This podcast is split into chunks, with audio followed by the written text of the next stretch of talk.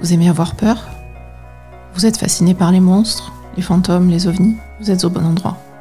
Bienvenue dans les chroniques de l'étrange. Bienvenue dans les chroniques de l'étrange. Aujourd'hui, nous avons un épisode Halloween spécial. Avec en invité Ben, Bonjour, que vous avez l'habitude d'entendre dans La Belle Gamer, c'est moi. et Briac. Bonjour. Alors Briac, c'est quoi ton actualité en ce moment? Qu'est-ce que tu fais?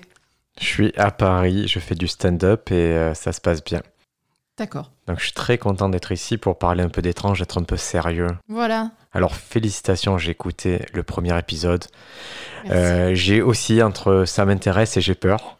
et, euh, mais c'était c'était creepy à souhait, donc trop trop bien. Bravo pour ce podcast. Merci. Bon, ben on va rentrer dans le vif du sujet. Alors d'abord, donc tu dis que tu as écouté le premier épisode qui était consacré à Robert the Doll. Ouais. Donc, est-ce qu'il t'a fait flipper Robert the Doll ou pas? Qu'est-ce que tu en penses de toute cette histoire? Quelle, quelle serait ton explication à cette, cette poupée euh, maléfique? Que les gens sont débiles. non, mais plus sérieusement, c'est.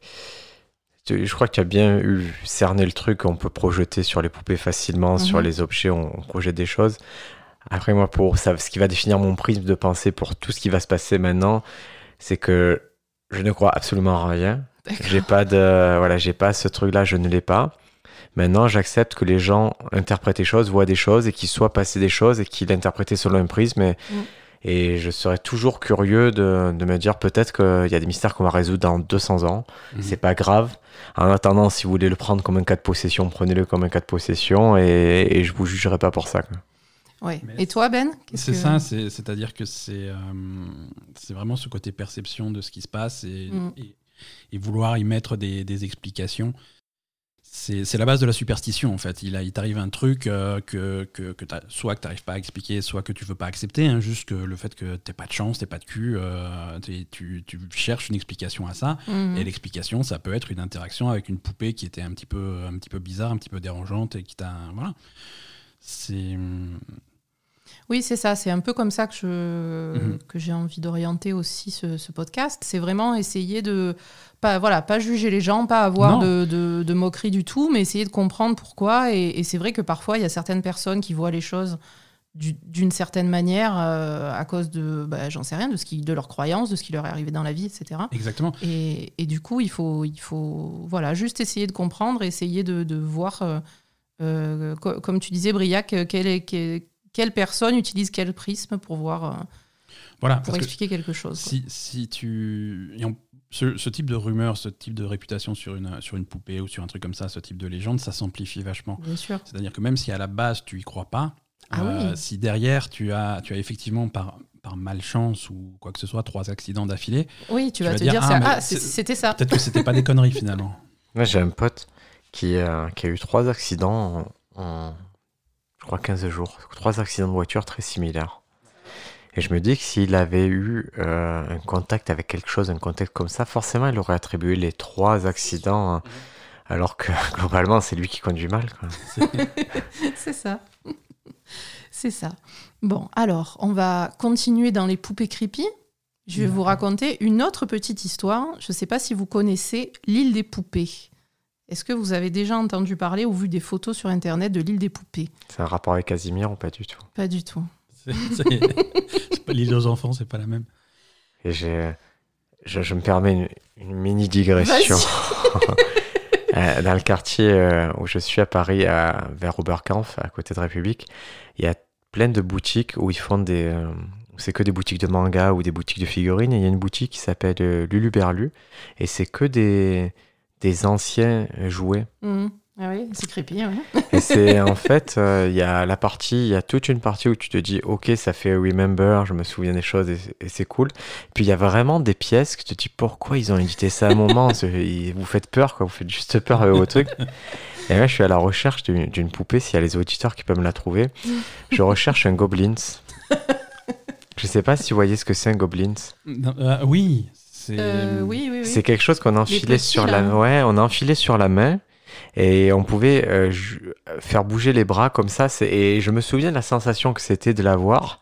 Et, et j'ai vu une, une émission où, ça y était. Et depuis, je suis en quête de ce Goblins et ça vaut une fortune. Ça vaut 160 euros. Mais je suis prêt à les payer parce que ça va me, me satisfaire à un point c'est une petite Madeleine de Proust que je, je suis prêt à payer. Donc, sur- si vous avez un Goblins maudit, je, je vous le prends 50 Ah, s'il est euros. maudit, euh, il vaut plus cher. Hein. Ah, c'est la malédiction ajoute ah du oui, prix. bien Ouais. sûr. Oh là là. Bah, c'est ça, c'est un truc qui est maudit. Au lieu de. Il faut, faut le prendre comme une force. Et, alors, il faut, le, Ah non, mais c'est trop ça. Hein. faut faire du bon marketing, tu vois. Il faut le présenter aux bonnes personnes. Mais euh, il y a des gens qui. Ah, Nicolas Cage. il Je crois qu'il est client de ces trucs-là.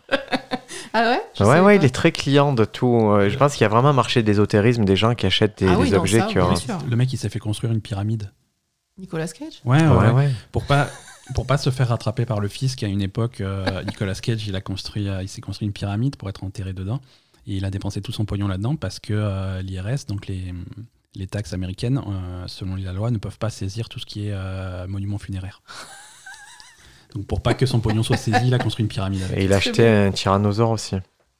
Il a acheté un Euh, T-Rex, un squelette de T-Rex. Ouais, bah mais oui, il n'a pas pu l'avoir parce que c'était une opération illégale. Mais il a, il a perdu sur ça. Mais en tout cas, il y a des gens, je pense, très riches qui investissent dans l'ésotérique et qui, qui doivent avoir des choses un peu bizarres, genre des objets qui appartiennent au marquis de Sade ou, des, ou, vraiment des artefacts. Oui, oui, mais il y a beaucoup de gens. euh, bah, Il y a quand même une mode, euh, notamment en Amérique, de, de cabinets de curiosité. Il y a beaucoup de gens qui ont, qui ont des choses comme ça, euh, des, des, genre des appareils de torture euh, historiques, ce genre de trucs, des, des- vraiment des, des trucs historiques, euh, euh, soi-disant possédés, des choses comme ça. Ça, ça se fait beaucoup. Hein. Celui qui a une des plus grosses collections, il paraît, c'est le réalisateur Guillermo del Toro. Oui, ah oui, c'est- oui, oui, oui. Il aurait une C'est maison ça. entière, un manoir entier consacré à ça. Mm.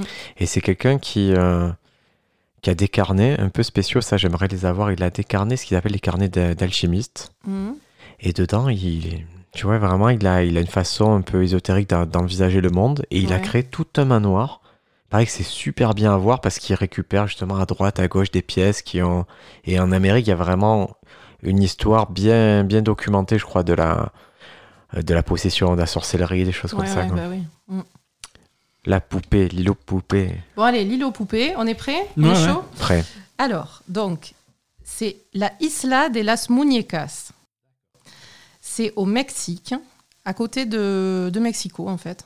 Pas très loin de la ville de Mexico. C'est sur des petits canaux, qui ce sont les canaux de Xochimilco. Donc, dans ces canaux, on a une petite île, toute petite, avec des poupées qui sont accrochées partout, des centaines, des centaines et des centaines de poupées. Voilà. Alors, je vais vous raconter pourquoi. Donc ça commence avec un monsieur qui s'appelle Don Julian Santana Barrera. Ok. Donc Il a le nom qui va bien, quoi. voilà. C'est tellement dur de pas de pas essayer de faire de blagues sur cette affaire-là. Je, me retiens maintenant, je te laisse faire. fais un peu de blague, fais un peu de blague, ça va. Parce que c'est c'est Don Juan. Oui, Don, Don, Don Julian. Juan. Don Julian Santana Barrera. Et tu vois que, que si on adapte le film, on pourra pas, on pourra pas le garder ce nom-là. Il faudra qu'on euh, qu'on américanise un peu, mais C'est c'est- c'est- c'est les trucs surréalistes, c'est- c'est tel- c'est tellement fou que tu. Si c'est vraiment passé, tu, tu l'acceptes, mais si jamais c'est un film ou un truc comme ça, tu dis non, le nom est pas C'est crédible. pas possible. Personne n'y croit. Donc Don Julian, il a abandonné sa famille. Alors apparemment, ce serait une histoire d'adultère, on ne sait pas. Il a abandonné sa famille pour aller s'isoler sur cette petite île dans les canaux. Il s'est construit une hutte et il s'est installé là, dans les années 1950. Voilà. donc c'est vraiment le contexte après-guerre. hein. Mhm. Oui, voilà. Après, on ne s'est pas, on, pas très documenté hein, sur ce qui se passe avant ça dans sa vie. Donc, euh, donc voilà. Il- il- un moment, il pète un câble et il décide de- d'aller s'installer sur cette petite île pour, pour s'isoler complètement du monde. À partir de là, quelques temps après son installation, euh, il découvre une fillette noyée dans le canal. Alors apparemment, il aurait peut-être euh, été en contact direct avec sa noyade parce que euh, il aurait été traumatisé de ne pas pouvoir la sauver. Ça aussi, c'est ce qui se raconte. Mais en tout cas, voilà, il a une interaction avec cette petite fille qui se noie juste à côté de son île et ça le traumatise. C'est pas lui qui, il y a jamais personne qui a dit c'est lui qui l'a noyé. Mais non, c'est vrai que Parce ça que moi, quand pu. tu me dis interaction avec Ben une oui, pièce, voilà. il lui tient la tête sous l'eau. Oh, super interaction. Non, apparemment, l'interaction, c'était qu'il a, D'accord. il a essayé de la sauver et il n'a pas réussi, donc ça l'a traumatisé. Mais après, peut-être. Et euh, quelques heures plus tard euh, ou quelques jours plus tard, euh, après cette noyade, il trouve une poupée dans l'eau. Et donc, il fait le rapprochement et il, dit, il se dit que la poupée appartenait à la fillette qui s'est noyée. Et à partir de ce moment-là, il, accroche la poupée dans un arbre pour honorer l'esprit de la fillette et, pour, euh, voilà, une sorte d'hôtel de, commémoration de la petite. Et à partir de là, ça part en vrille, c'est-à-dire qu'il commence à entendre des murmures, euh, des chants, des bruits de pas sur son île, qui est complètement isolée. hein. Vraiment, il y a des habitations qui sont un peu plus loin, mais lui, il est vraiment sur une petite île très isolée au milieu de l'eau. Et, là, il commence un peu à soit à perdre la tête, ou en tout cas être très perturbé par ce qui se passe sur son île.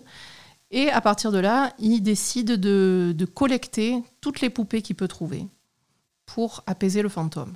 Donc, il va récupérer ce qui se trouve dans le canal, il va aller chercher dans les poubelles des habitations qui sont pas très loin, il y va avec sa barque, il va faire les poubelles pour trouver des poupées, et il les pend partout sur son île, donc en guise d'offrande pour ce fantôme qui- qu'il pense euh, être avec lui en permanence. Voilà. Alors, il troque aussi des poupées en échange de ce qu'il arrive à faire pousser sur son île. C'est-à-dire qu'il fait pousser des légumes, des, des- des céréales, des choses comme ça. Il les troque contre des poupées. Et au fur et à mesure des années, ça a duré 50 ans, hein, cette histoire. Au fur et à mesure des années, il, a- il accumule, il accumule les poupées qui, qui pendent partout sur son île. Euh, en plus, ces poupées, forcément, vu qu'il les récupère euh, dans les poubelles, dans le canal, ou voilà, c'est des poupées qui sont le plus souvent démembrées. Ça peut être aussi des morceaux de corps de poupées, des têtes, des bras, des choses comme ça. Donc les poupées sont en très mauvais état. Et en plus, donc, quand il les pend, il les pend comme ça dehors, à la merci des éléments. Donc ça devient euh, déjà un refuge pour les insectes. Plus, euh, voilà, elles sont, elles sont sales, etc. Donc ça, ça fait vraiment une espèce de d'aura maléfique. euh, Avec des frelons asiatiques dedans. voilà. C'est ça. Non, mais apparemment là-bas, il y a des grosses araignées, il y a vraiment des, Ouais. des blattes et des Ah, trucs comme ça. Donc, euh, donc, euh, donc voilà. c'est quoi, tu- ce- c'est quoi ce canal qui est rempli de poupées euh, dégueulasses? C'est le canal de Xochimilco. Ouais, mais pourquoi il y a que des poupées dans ce truc-là? Je suis en train de te l'expliquer. Oh, Non, mais Non, mais ça doit être des déchets, je suppose. Ah, d- ah, les, poupées qui récupèrent. Les dans- poupées qui récupèrent. Ben, alors, je sais pas, je pense Ah, c'est plus dans les poubelles qu'il doit trouver ça. Ouais, comme Mhm. je te dis, il récupère ce qu'il trouve dans le canal, il récupère dans les poubelles. Après, je pense que c'est un canal aussi qui est proche d'une ville, donc les gens, ils- peut-être qu'ils doivent jeter leurs déchets là-dedans. Mhm. Euh, et les poupées, comme c'est, ça doit flotter et ça, ça doit partir un peu loin, donc du coup, euh, il arrive à en récupérer comme ça. En fait, il fait vraiment tout son possible pour essayer de récupérer toutes les poupées qu'il peut, donc du troc, des poubelles, le- ce qu'il trouve dans le canal, etc. C'est vraiment, ça devient ce- ce- son obsession, euh, voilà. Et également, il a donc dans sa petite hutte qui s'est construite sur l'île, là aussi, elle est recouverte de poupées. Donc il y en a par terre dans les coins, il y en a clouées au mur, euh, il y en a qui pendent du plafond. Voilà, c'est le truc le plus creepy du monde Ouais. entier. Et comment tu l'expliques que ça, ça fasse peur? Tu le sais, toi? Ben, c'est un peu ce, ce dont je parlais dans, dans l'épisode sur Robert the Doll, c'est cette espèce de... de- c'est le, le- le- le truc de la vallée de l'étrange, en fait. Ça, ça- ça- ça- ça nous impressionne toujours, les poupées, c'est toujours creepy. En plus, quand on a ces espèces de poupées qui sont démembrées, à qui manque un œil, décapité, machin, tout de suite, tu as, l'impression de voir des, des mini des mini humains euh, Ouais. en- dans un état de, de- pas possible. Donc, Ouais. euh, donc voilà, tout de a- suite c'est creepy. Il y a ce concept. euh, c'est- c'est- c'est- ouais, on peut traduire ça par Vallée de l'étrange. Vallée- En- Uncanny Valley, ouais. Uncanny Valley en anglais, euh, qui est. euh, c'est quand tu as vraiment quelque chose qui est fait pour ressembler à un humain qui qui s'en approche, mais qui est suffisamment diffé- différent pour, euh, Mm. pour être choquant. Et, euh, et c'est quelque chose dont, dont on parle beaucoup euh, en, en images de synthèse, hein, que ce soit pour le Ah, cinéma ou pour les jeux vidéo, pour des trucs comme ça. Ah oui. En, en jeu vidéo, il y a ce problème où quand on essaie de faire des personnages réalistes dans, dans un moteur de jeu vidéo et que Mhm. tu, tu arrives à avoir des personnages qui sont très proches d'être réalistes, mais mais il y, a- il y a quelque chose qui va pas. Il y a un truc qui va pas. Alors est-ce que c'est les yeux? Est-ce que c'est les mouvements? Est-ce que c'est les trucs? Il y, a un- il y a un truc qui va pas. Ouais. Et, et- et immédiatement, tu as, un personnage qui est ultra réaliste, mais qui est bizarre. Tu Ouais, vois, et te ça, te, met- ça te met mal à l'aise. Mhm. euh, et c'est un phénomène qui est vachement connu. euh, Ah et, d'accord. et c'était connu, euh, alors, c'est, on en parle beaucoup en ce moment en jeu vidéo, et on en parlait beaucoup il y a, il y a 20 ans en images de synthèse ou, ou un truc comme ça, quand, quand, on commençait à faire des films en images de synthèse avec des Aussi, personnages ouais. qui, Mm. Au lieu d'être cartoon à la Toy Story, à des trucs comme ça, où, vraiment, pour éviter ça, tu vas accentuer les, les différences pour avoir un style visuel. Mm. Au contraire, quand on abandonne ça et qu'on essaie de faire quelque chose de très réaliste, un des premiers films qui avait essayé de faire ça, c'était euh, le, le film de Final Fantasy, euh, Ouais. Spirit Within, euh, qui était sorti dans les années 2000, et qui essayait de faire des personnages réalistes, mais il y avait, il y avait un truc qui clochait et ça, Mm. ça- c'était dérangeant pendant tout le film. C'est un peu le paradoxe en fait. Plus on, on voit que ça ressemble, plus il y a quelque chose qui, Ouais, qui cloche c'est- un peu. Quoi. Plus C'est la, la toute petite inconscient, ouais. différence. va C'est le détail, mais c'est vraiment, ça se joue au détail, ce, Mm. ce truc dans l'image de synthèse. Et tu sais, cette histoire de, de poupée qui, fait peur, en fait, je crois qu'aussi c'est l'accumulation qui fait peur. Oui, C'est- là, c'est vraiment. C'est le fait, que, tu, repro- que, que quelqu'un ait pris le temps de reproduire un schéma C'est ça. encore et encore, ça fait un petit peu peur. Et si je peux me permettre, je vais, je vais raconter une anecdote que Ben a vécue aussi. Mhm. Et on a vécu une fois euh, un moment où l'accumulation nous a fait peur avec Ben. Ouais. Ah, ça, je veux, je veux bien savoir. Ah, écoute, c'était. euh, c'était. euh, il y a 20 ans, à peu près, il y a, ouais, vers 2002, je crois que c'est en 2002. Ça, ça nous rajeunit pas tout ça. Ouais, ça, en, en fait, on, avait, on, on était en train de faire un tournage euh, de film euh, amateur hein, et on se retrouve dans une, à Aix-en-Provence, dans une clinique abandonnée. Et vraiment, c'était un endroit qui était très cool parce que, euh, effectivement, il y avait un toit qui était très, un toit terrasse qu'on aimait bien pour le tournage. Il y avait plein de pièces si on voulait faire des choses, euh, on dérangeait personne. Et euh, pendant que nous, on installait euh, le matériel sur le toit, on a dit aux autres, bah, écoutez, allez un peu explorer, voyez s'il y a des endroits qu'on peut exploiter. Et il y en a deux qui reviennent, et dont un qui, était l'ingénieur du son, et qui, qui- a vraiment les, les pieds sur terre. Il revient, il est un peu blême, il me dit, regarde, on a trouvé une pièce, il y a un souci. Je me dis, qu'est-ce que c'est cette affaire? Et on y va. Et c'était une pièce où il y avait comme un hôtel, où il y avait des photos de des photos découpées de jambes de femmes croisées. Il était marqué à côté en légende J'aime les jambes croisées de Claire Chazal. J'aime les jambes croisées des femmes. J'aime les jambes croisées de. Et en fait, c'est la répétition où on s'est dit Waouh, on a vraiment affaire à quelqu'un de, de dérangé. Ouais, ouais. Et qui avait, qui s'était fait sa petite pièce avec, euh, avec ses photos découpées de journaux, de magazines, de programmes télé, tu vois, ce, Mhm. ce type de truc. Et il y avait, il y avait le nom des, le nom des femmes à chaque fois. Et, Ouais, voilà, et c'est- c'est c'est super flippant. Oui, parce que là, tu vois, tu as, tu as un rapport direct avec la folie de quelqu'un, en fait. Donc, c'est ça, ça fait, ça fait vraiment flipper. Et, et du coup, vous n'avez pas eu peur qu'il soit là, le mec Parce que. Ça, ça nous a pas parlé. Par contre, j'ai amené une actrice là, et elle, ça l'a fait pleurer. bah oui. Parce que c'était.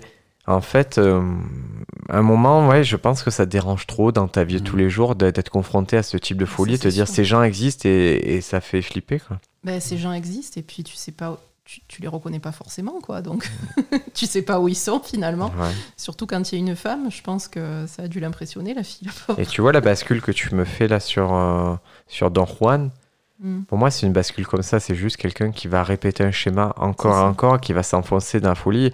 Et ça. souvent, on dit qu'il y a les, les hoarders, c'est ceux qui, euh, qui vont accumuler des choses chez eux. Mm, Et ça, c'est une variation d'accumulateur compulsif. Il va accumuler un schéma de, de poupée, il va les pendre parce que pour lui, ça lui fait. C'est une pulsion qui satisfait à chaque fois. Mm. qui arrive à soulager. Voilà, et pour nous, euh, ben, l'accumulation, surtout sur 50 ans, Ouais. ça devient quelque chose qui est, qui est entre la performance artistique et la folie organisée. Quoi. C'est ça. Ah non, mais c'est ça. Le, le- Apparemment, il a. Bon, il avait clairement un problème psychiatrique. hein. Euh, Après, je sais pas s'il y avait peut-être des fantômes autour de lui, mais en tout cas. En tout- En- on en tout on cas, le comprendrait si on nous disait le, le- le- la personne était schizophrène ou elle avait. Oui, ça je- ça je- correspond à ses voix, à ces choses Exactement. qu'elle Non, mais je pense qu'il n'a pas été di- diagnostiqué, qu'il avait vraiment un gros problème, et, et que d'ailleurs, au départ, c'est certainement pour ça qu'il est parti s'isoler tout seul sur une île. Il devait avoir des problèmes, euh, des problèmes psychiatriques avant son, son arrivée sur l'île, parce que Il y a une logique. Hein. voilà. Et, et donc, euh, alors, ce qu'il pense aussi, donc je continue sur euh, Dan Julian, euh, et, et là aussi, dans, dans sa folie et dans son, son, son obsession d'accumulation des poupées, il commence à penser que euh, ce- son île attire les esprits d'autres fillettes mortes qui viennent là et qui habitent dans les corps des poupées, etc. Donc voilà, il, il- il pense que ça accumule de plus en plus les esprits et que tous les fantômes de fillettes mortes sont là avec lui. Finalement, l'histoire se termine en 2001. On le retrouve mort dans le canal, au même endroit où la petite fille avait, avait été trouvée au tout début. Alors, cause de la mort, crise cardiaque, Ouais. mais il est mort au même endroit que, que la fillette qu'il avait retrouvée, qui lui a déclenché son obsession des poupées. Voilà, donc euh, de nos jours, la Isla de la Muñecas, c'est une, euh, une attraction touristique. Voilà, j'allais dire forcément. Ouais, mais c'est le principe des- c'est le principe vraiment de, de la performance artistique, Mm. c'est-à-dire je suppose qu'à Londres ou quoi, les Banksy, les gens qui ont fait du street art, au début ils faisaient du street art pour faire de pour faire des petites choses dans la rue.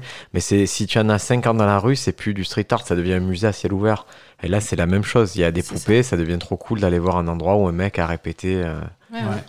Alors, ça, ça a commencé à, à attirer les touristes avant sa mort. Euh, il faisait visiter, il, fe- il prenait un, un peu d'argent pour prendre des photos, etc. Et, et donc là, ça continue euh, depuis qu'il est mort. Et maintenant que c'est gratuit. Maintenant que c'est gratuit. Non, je sais pas si c'est gratuit. Je crois qu'il y a quelqu'un qui a repris le, Ouais. le flambeau de. je crois qu'il y a quelqu'un qui a repris le flambeau. Après, de toute façon, c'est pas une destination facile à trouver parce qu'il faut quand même y aller en bateau. Et c'est un, un circuit qui dure 4 heures dans les canaux. Donc, euh, il faut quand même avoir envie euh, d'aller voir ça. Mais bon, ça, ça attire pas mal de gens. Et maintenant, les gens amènent de nouvelles poupées. Mais c'était évident que Sur ça allait finir île. sur ça. Ouais. Et je peux même t'assurer qu'il y, a- qu'il y a des Pablo qui doivent en vendre aussi pour les amener sur voilà, l'île. j'imagine. Donc, euh, donc il y a des gens qui amènent euh, leurs poupées sur l'île et il y a, il y a plusieurs hôtels sur l'île, etc., où les gens peuvent venir se recueillir. Je sais pas, les gens qui ont perdu quelqu'un ou ce genre de choses. Voilà. Et donc, évidemment, euh, la légende veut que l'esprit de Don Julian ait, ait rejoint ceux des fillettes euh, avec, euh, dans, les, dans les corps des poupées. Voilà, pour l'histoire de l'île des poupées. Ouais, ça me plairait bien. C'est documenté visuellement. On peut voir quelques photos euh, Ah oui, si oui, il y a pas mal de vidéos sur YouTube. Euh, je mettrai un petit peu des liens dans, dans l'épisode, dans- sur la page de l'épisode. Il y a quelques vidéos sur YouTube. Il y a pas mal de, de vlogueurs euh, de voyage qui ont, qui ont fait des trucs là-dessus. Et ouais, après, il y a plein de photos, quoi. Toi, tu irais si tu étais au Mexique? C'est une destination qui te Ah plairait? oui. Ouais. ah oui, oui, oui. Moi, j'aime moi, j'aime bien tout ça, mais c'est vrai que... C'est Ouais, chouette à faire. hein. À, à chaque fois qu'on est en vacances quelque part, elle me traîne dans les endroits bizarres qu'elle dont elle a entendu parler. Une fois sur deux, vous allez en Écosse, donc euh, il y a, y a- y a Voilà, de quoi faire. Et vraiment, ça a l'air euh, contre-intuitif de faire des trucs comme ça, des expériences comme ça en Écosse, mais j'ai pas envie de dire qu'il y a que ça à faire, mais c'est vraiment chouette à faire, en tout cas, de, Mm. Quand on vous explique, parce que c'est une façon de raconter l'histoire, mais sous un prisme qui est, qui est fun. Ah oui, oui, oui. Nous, en Écosse, on avait fait une visite des, des, des caveaux là, de- d'Édimbourg. euh, Ouais. C'était bien flippant. hein. Ouais, puis ils ont de l'humour, les guides. Ils, Oui, ils voilà. vous mettent bien. Il y a des ghost tours, vous croisez d'autres ghost tours. Ouais. Et, et, et s'arrêter, vous le feriez pas de vous-même, vous arrêtez dans un cimetière la nuit, où on vous dit que Ah, la clairement personne elle a été égorgée, mais en fait, c'est vraiment chouette à faire. C'est clair. Alors, on passe maintenant à la deuxième partie de cet épisode. On va parler de cryptozoologie. Est-ce que vous savez ce que c'est la cryptozoologie? Moi, je sais, mais c'est parce que je, je te, fr- je te fréquente et tu travailles sur, euh, sur ce podcast depuis des semaines. C'est les bitcoins? C'est les bitcoins de cryptozoologie Non, ça. N'a aucun rapport. Bon, alors, je vais vous lire un petit, une petite définition. Donc, le terme a été inventé dans les années 1950. Décidément, c'était les années de... Il y a beaucoup de choses qui sont passées à ce moment-là. Indépendamment par Bernard Heuvelmans, zoologue belge, et par Ivan Sanderson, qui est un biologiste américain d'origine écossaise, chacun pour désigner le travail qu'il faisait. Donc le mot vient du grec et veut dire étude des animaux cachés. Donc plus précisément, l'étude et la recherche d'animaux de moyenne et de grande taille, donc il faut que ce soit plus gros qu'une grenouille, non encore officiellement répertoriés par la zoologie et dont la probabilité d'existence pourrait néanmoins être établie sur la base de preuves testimoniales, témoignages oculaires, circonstanciels ou même otoscopiques que chacun peut voir, empreintes de pied, poils, plumes, etc. Mais considérées comme insuffisantes par la, communauté scientifique des zoologues. Voilà. Donc, en gros, euh, ce sont les animaux ou les hominidés qui sont encore inconnus ou supposés éteints depuis au moins des dizaines de milliers d'années. D'accord. Donc, Le- le- Donc Bigfoot, ça fait partie de ça? C'est ça. Alors maintenant, c'est- c'est... Avant, on les appelait les monstres, maintenant, on les appelle les cryptides. Ouais, c'est les monstres. Oui, mais c'est des cryptides. Parce qu'ils ont un bon, euh, ils ont un bon RP, quoi. Ils ont quelqu'un qui gère leur, leur communauté, là. Exactement. Donc, en hominidés, évidemment, on a Bigfoot, Sasquatch et le Yeti de l'Himalaya. Ouais. Voilà, ça vous connaissez, je pense. Mhm. Est-ce que vous avez un, un cryptide ou un monstre préféré, tous les deux? Euh, pas spécialement, non. Je crois pas que j'en ai. Moi, j'avoue, j'en ai. Ah ben vas-y. C'est le chupacabra. oui, c'est vrai. C'est un monstre. Et retourne qui, au Mexique. ouais. Retourne au Mexique. Ouais, c'est un monstre humanoïde qui a une, une trompe de. comme une trompe de, de moustique et qui se nourrit, euh, choupa, sucer, les cabras, les chèvres, qui Les se nourrit en suçant les chèvres. Et ça m'a. C'est c'est dans X-Files qui, qui s'était introduit, cette Ouais. histoire-là. Enfin, Mais. ils l'ont- Ils l'ont pas inventé. c'est- Non, ils l'ont pas inventé puisque, mais encore pour revenir à l'histoire commune qu'on avait, Ben, à un moment, on a fréquenté euh, Un chupacabra. ouais, entre autres, un, un Brésilien qui s'appelait Jorge et qui, euh, quand on lui parlait chupacabra, pour eux, ça faisait vraiment partie des. Comme nous, on dit mange ta soupe où il y a le croque-mitaine. euh, Si, si on est vraiment. Eux, le chupacabra, ça faisait partie de la mythologie et lui, euh, c'était pas une blague. Lui, le chupacabra existait dans son monde, il existe. Ah ouais, ouais, mais c'est, c'est- bah, en tout cas, c'est vrai que les Mexicains, euh, généralement, sont des gens assez superstitieux. Et, et c'est vrai que euh, le chupacabra, c'est complètement ancré dans leur, euh, dans leur culture là-bas. Lui, lui, tu vois, il était brésilien, pourtant, c'était, je pense qu'ils avaient cette légende commune oui, dans, ce- dans ça doit être euh, Amérique du Sud, ouais, c'est sûr. Voilà, donc, Bigfoot, on a dit. Ensuite, euh, au niveau océanique, le kraken. Mhm, ok. Voilà, on J'aime bien le kraken. J'adore. Kraken. La- le choc des titans, vous, avez- vous aimiez ce truc-là? C'est- C'était nul. C'est ouais. le pire film du monde, mais ouais. C'est vrai? Non, attendez, vous parlez de quoi? Vous parlez de quoi là? L'ancien ou du nouveau? Non, elle connaît le nouveau. Ouais. Ah non Le nouveau Ah ouais, vous connaissez que, que celui. Il y en a eu un dans les années 2000 qui est de Louis Oui. Le Terrier, Ouais. avec Mouloud Achour et tout, qui était pas bien. Oui, Ouais. voilà, c'est ça. Mais en fait, il y a un premier film qui s'appelle Le Choc des Titans, qui était vraiment un classique des années, Ah, pour nous des oui, années. Non, on l'a pas vu. ouais. Ah, c'est Ouais. vraiment chouette. Ça a forcément mal vieilli, mais c'était très très Mm. chouette. hein. Euh, alors ensuite, euh, presque comme le kraken, le calmar géant, lui, par contre, il existe. Ouais. Voilà, c'était un mo- à une époque, c'était un cryptide, c'était quelque chose qu'on qu'on pensait euh, complètement mythologique, etc. En fait, les calmars géants, euh, maintenant, c'est une espèce reconnue. Ça a 20 mètres d'envergure, un calmar géant, je crois. Hein, c'est énorme. Architeutis, ça s'appelle. Donc voilà, c'est c'est une vraie espèce qui existe depuis longtemps. Et en fait, comme ils sont à très grande profondeur, on n'en voit pas souvent, mais il y en avait beaucoup qui commençaient à s'échouer sur les, Mhm. sur les, les côtes euh, des Mhm. océans. Donc voilà. Et c'est dans la deuxième saison là, de la quatrième dimension, la Mhm. nouvelle euh, version, la version 2019, il y a justement un épisode sur, euh, sur des biologistes qui vont chercher au fond des océans euh, les calmars, justement, Mhm. parce qu'on on, sait qu'il y a toute une partie de, de la faune euh, des océans qu'on ne connaît pas, parce qu'elles sont dans des profondeurs abyssales, mais il y a quelque chose qui existe là-dedans. Mhm. Et vous savez que je sais pas si on a déjà parlé, mais que on soupçonne les pieuvres et tout de pas être d'origine terrestre en fait. Ah bon? Ouais, ça serait extraterrestre, pas dans le sens où elles seraient venues sur leur forme définitive, euh, comme des pieuvres en vaisseau ici, Mhm. mais, mais que ça serait le fait des météorites qui auraient créé ces, ces, ces formes parce qu'elles ont, elles ont des caractéristiques que l'on ne peut pas justifier au niveau d'évolution réellement. D'accord. Euh. Peut-être, hein, pourquoi pas. hein. Effectivement. Ben, et du coup, c'est intéressant ce que tu dis parce que moi, un de mes cryptides préférés, c'est le mégalodon. Et Ben, il en peut plus. Mais ça n'a pas existé ça, le mégalodon? Si, si, ben c'est le mégalodon, c'est un, un requin préhistorique qui est censé avoir disparu depuis des Ouais. millions d'années. Le côté cryptide, c'est le fait qu'on On pense pas qu'il vu existe- depuis on est- longtemps. On n'est pas sûr qu'il n'existe plus. Voilà, C'est ça. Mais on a, on a, est-ce qu'on a des, excusez-moi, je, est-ce qu'on, il n'y a pas des mâchoires de mégalodon justement? Si, il y a des, y a- on a retrouvé des dents de mégalodon, mais euh, à un moment, on a cru qu'elles étaient plus récentes que ce qu'on pensait, mais en fait, euh, pour l'instant, c'est toujours pas. Enfin, voilà. Et, et la, la théorie, euh, et, et la théorie que j'aime bien, ça serait que voilà, le mégalodon aurait survécu, comme tu dis, sur- dans des écosystèmes de, en très grande profondeur et se nourrirait de calmars géants ou de choses comme ça, quoi. Parce que visiblement, en grande profondeur, il n'y a Mhm. pas que des petits trucs.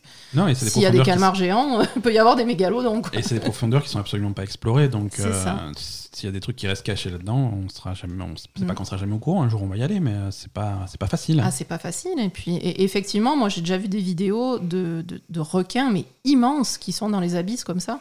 Mhm. C'est pas des mégalodons, c'est des espèces qu'on connaît, mais c'est des trucs, mais qui sont euh, deux fois plus grands que ce que tu trouves euh, en, en- Ouais. en profondeur moindre. Donc, euh, on ne sait jamais. Voilà, moi, c'est ça, c'est un, truc, euh, un cryptide que j'aime bien, en tout cas. Euh, ensuite, on a les serpents de mer ou les monstres lacustres, donc euh, le Loch Ness. Ouais. Ça, c'est un de mes préférés aussi. On est allé au Loch Ness, on l'a pas vu, malheureusement. Mais C'est étrange cette affaire Loch Ness parce que y a, en fait ça c'est vraiment ça fait partie des trucs qui sont bien documentés. Quoi. Ah oui. Il y a vraiment eu autant on dit dans les abysses il n'y a rien qui est personne qui est allé vraiment. Mm. Là dans Loch Ness il y a eu plusieurs expéditions sans pouvoir jamais. euh, Ben, alors, il y a eu, euh, d'a- d'ailleurs, euh, récemment, je crois que c'était en. Il y a- vraiment pas longtemps, il y a quelqu'un qui a repéré un, un très gros truc sur un, sur un sonar de bateau. Un mec de là-bas, hein, un gars qui fait des expéditions sur le Loch Ness, qui a repéré un truc qui faisait euh, visiblement au moins 10 mètres sur son sonar. Ouais. Et ça, ça arrive régulièrement, mais effectivement, à chaque fois qu'on fait des opérations de grande envergure pour aller essayer de prouver qu'il y a quelque chose, euh, ben, on trouve rien.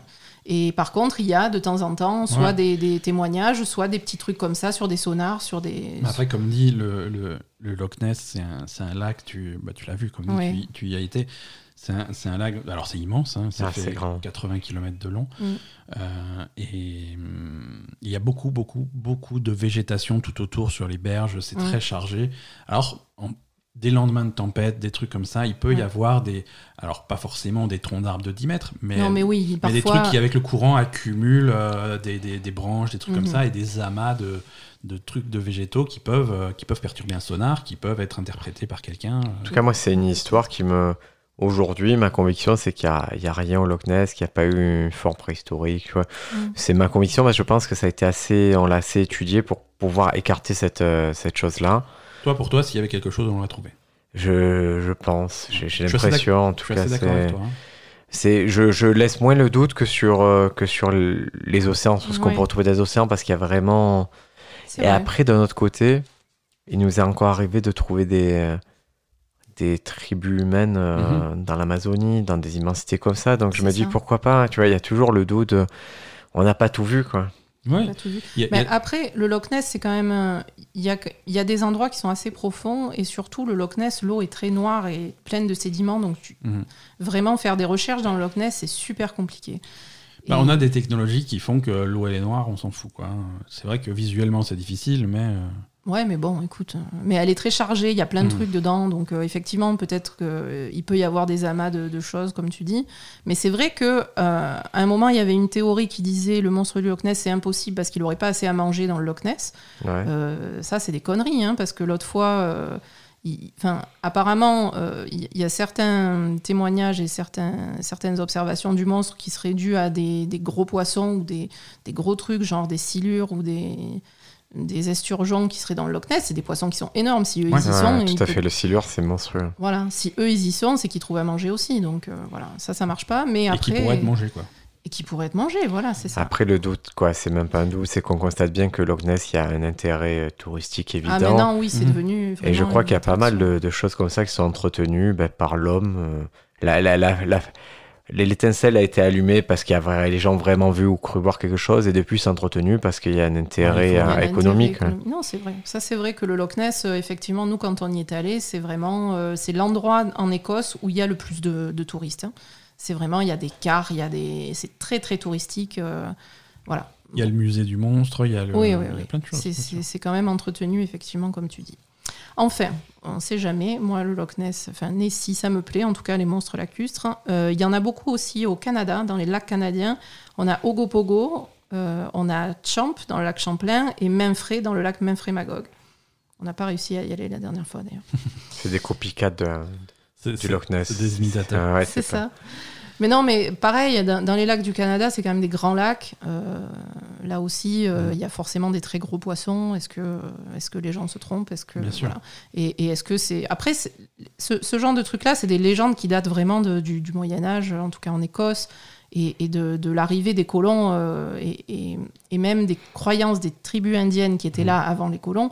euh, au- en Amérique. Donc du Tout coup, c'est des choses qui sont vraiment a, légendaires au départ et qui sont restés ancrés comme ça dans le truc, euh, dans, dans l'imaginaire collectif. Quoi. Complètement. Et il y a un facteur. Alors, je vais, je, je vais pas mal parler des, des Canadiens. Par contre, les, les, les Écossais, je vais pas me gêner. Il y a, il y a le facteur alcool qui, Ah mais non qui est quand même. Ah, c'est décisif dans Ouais, dans ouais, toutes ça. ces heures.